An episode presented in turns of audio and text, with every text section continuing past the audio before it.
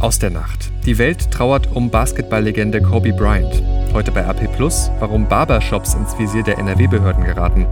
Und das kommt auf uns zu. Heute vor 75 Jahren wurde das Vernichtungslager Auschwitz befreit. Heute ist Montag, der 27. Januar 2020. Der Rheinische Post Aufwacher. Der Nachrichtenpodcast am Morgen.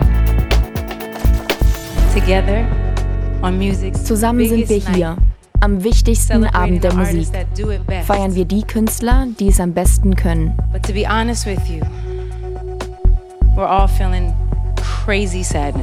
Aber um ehrlich zu sein, sind wir einfach nur unglaublich traurig im Moment, weil vor wenigen Stunden Los Angeles, Amerika und die ganze weite Welt einen Helden verloren hat. World lost a hero. And we're literally standing here wir stehen hier alle mit gebrochenem Herzen in dem Haus, das Kobe Bryant gebaut hat. Sängerin Alicia Keys war das zur Eröffnung der 62. Grammy Awards in Los Angeles, dem wohl wichtigsten Musikpreis der Welt. Eigentlich.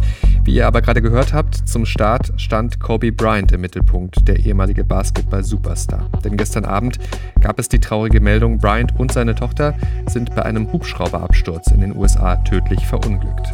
Er wurde 41 Jahre alt, seine Tochter nur 13. Die beiden hinterlassen Bryans Frau Vanessa und seine drei anderen Töchter. Damit guten Morgen. Ich bin Henning Bulka. Von mir bekommt ihr jetzt alle Infos, die ihr für den Start in diese neue Woche braucht. Nicht nur die Sportwelt trauert, Bryant war einer der erfolgreichsten und bedeutendsten Profis der Basketballgeschichte. Die deutsche Legende Dirk Nowitzki sagte zu Bryants Karriereende im Jahr 2016, er war der Michael Jordan unserer Generation. Tatsächlich war er sogar noch mehr, schreibt unser Autor Tobias Jochheim. Seinen Nachruf auf Bryant lest ihr auf RP Online. Trotz aller Trauer, die Grammys wurden natürlich trotzdem verliehen über Nacht. Eine der Preisträgerinnen, die US-Amerikanerin Billie Eilish, gerade mal 18 Jahre alt. Ihr Elektropop-Song Bad Guy wurde zum Song des Jahres gekürt. Außerdem gab es für Eilish auch die Auszeichnung Album des Jahres. Alle anderen Preisträger findet ihr heute Morgen ebenfalls bei uns. Letzter in der Tabelle der ersten Fußball-Bundesliga. Das ist die Realität, zu der alle Fans von Fortuna Düsseldorf heute Morgen aufwachen. Bei Bayer Leverkusen gab es gestern eine 0 zu 3 Klatsche. Die Begründung von Fortunas Trainer Friedhelm Funke gestern Abend bei Sky. Wir haben auch einige gute Möglichkeiten gehabt. Wir hätten in Führung gehen können und äh, in der ersten Halbzeit, wir haben in der zweiten Halbzeit gute Möglichkeiten gehabt. Äh, Leverkusen natürlich auch, aber bei uns will der Ball im Moment einfach nicht ins Tor und äh, das ist unser Problem und dann kriegen wir zu leichte Tore. Trotzdem bleibt Funkel optimistisch. Wenn Sie unsere Fans heute gesehen haben nach Spielschluss, wie sie die Mannschaft angefeuert haben, wie sie der Mannschaft Mut zugesprochen haben, äh, das, äh, das war einfach fantastisch. Und äh, wir sind in einer schwierigen Situation, aber dieses Spiel heute gibt mir Mut. Funke spricht von Mut. Gleichzeitig ist er jetzt der Trainer der Schlusslichtmannschaft in der Tabelle. Macht ihn das nicht nervös in Bezug auf seinen Job? Ich bin ja nicht blauäugig. Ja? Ich äh, weiß ja, äh, wie es im Fußballgeschäft letztendlich äh, äh, äh weitergeht, äh, wenn wir weitere Spiele verlieren. Aber es gab und gibt kein Ultimatum. Sagt Fortuna Düsseldorf-Trainer Friedhelm Funkel bei Sky nach der 0 zu 3 Niederlage gegen Leverkusen. Schauen wir mal, wie das weitergeht. Leverkusen liegt nach der Partie auf Rang 5 in der Liga. Die Gladbacher haben am Samstag 3 zu 1 gegen Mainz gewonnen und belegen Platz 3. Es ist ein weiteres Wochenende gewesen mit Schlagzeilen zum Coronavirus. Das Virus hat China weiter fest im Griff.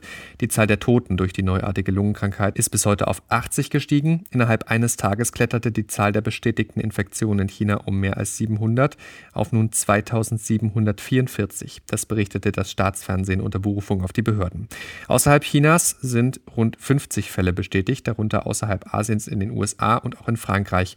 Dort gibt es drei Fälle des Coronavirus, das bisher einzige einzige Land in Europa. China ergreift weiter drastische Maßnahmen.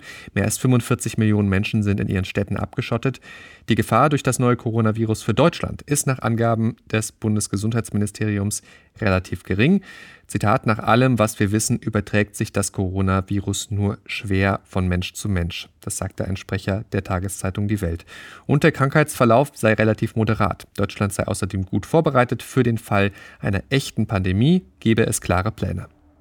Damit zu dem, was ihr heute bei RP Plus lest. Schon mal im Barbershop gewesen? Gerade, aber nicht nur, für junge Männer ist der Barbershop die coolere Alternative zum Friseur. Und nicht zuletzt durch Läden, die mittlerweile schon fast Kultstatus haben, wie HGs Barbershop in Düsseldorf.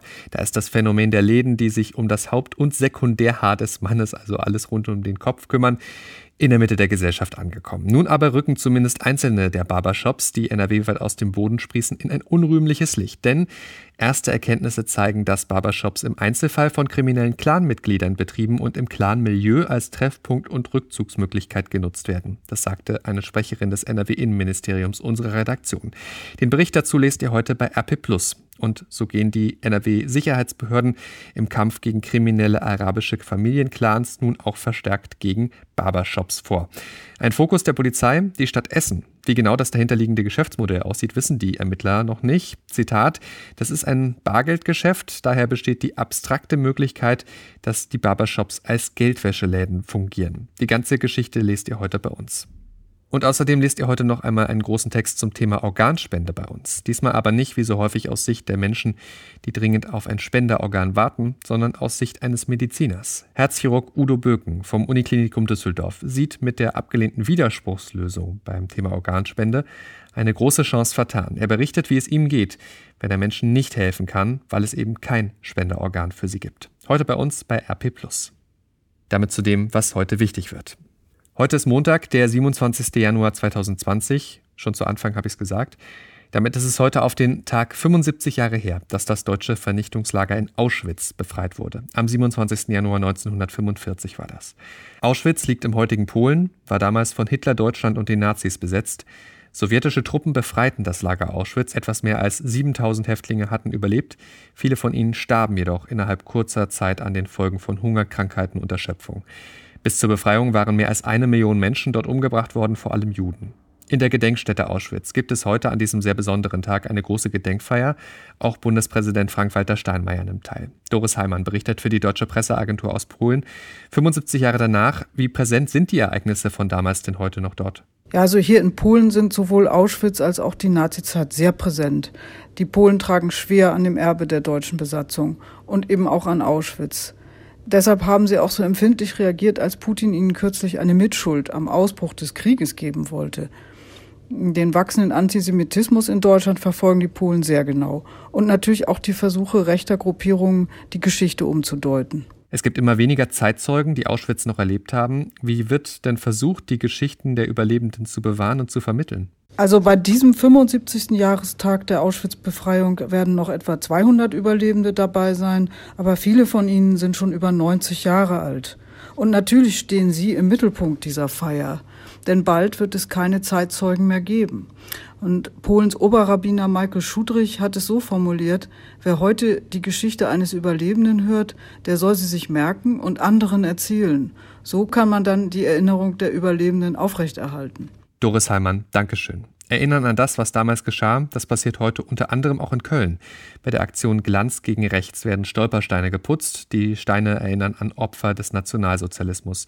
Viele sind aber matt, beschmutzt und kaum zu lesen. Zu der Aktion, die Steine wieder zu reinigen, ruft die jüdische liberale Gemeinde in Köln auf. Kölns Oberbürgermeisterin Henriette Reker wird auch dabei sein. In Gelsenkirchen gibt es eine Gedenkfeier der jüdischen Gemeinde dort. Unter anderem spricht dort die Antisemitismusbeauftragte von Nordrhein-Westfalen, Sabine Leuthäuser-Schnarrenberger. US-Präsident Donald Trump will heute den Spitzenpolitikern von Israel die Grundzüge seines Nahostplans vorstellen. Der rechtskonservative Regierungschef Benjamin Netanyahu und sein Herausforderer Benny Gantz sind nach Washington gereist zu getrennten Treffen. Nach israelischen Medienberichten sieht Trumps Plan unter anderem die Annektierung israelischer Siedlungen vor, im Westjordanland sowie im Jordantal.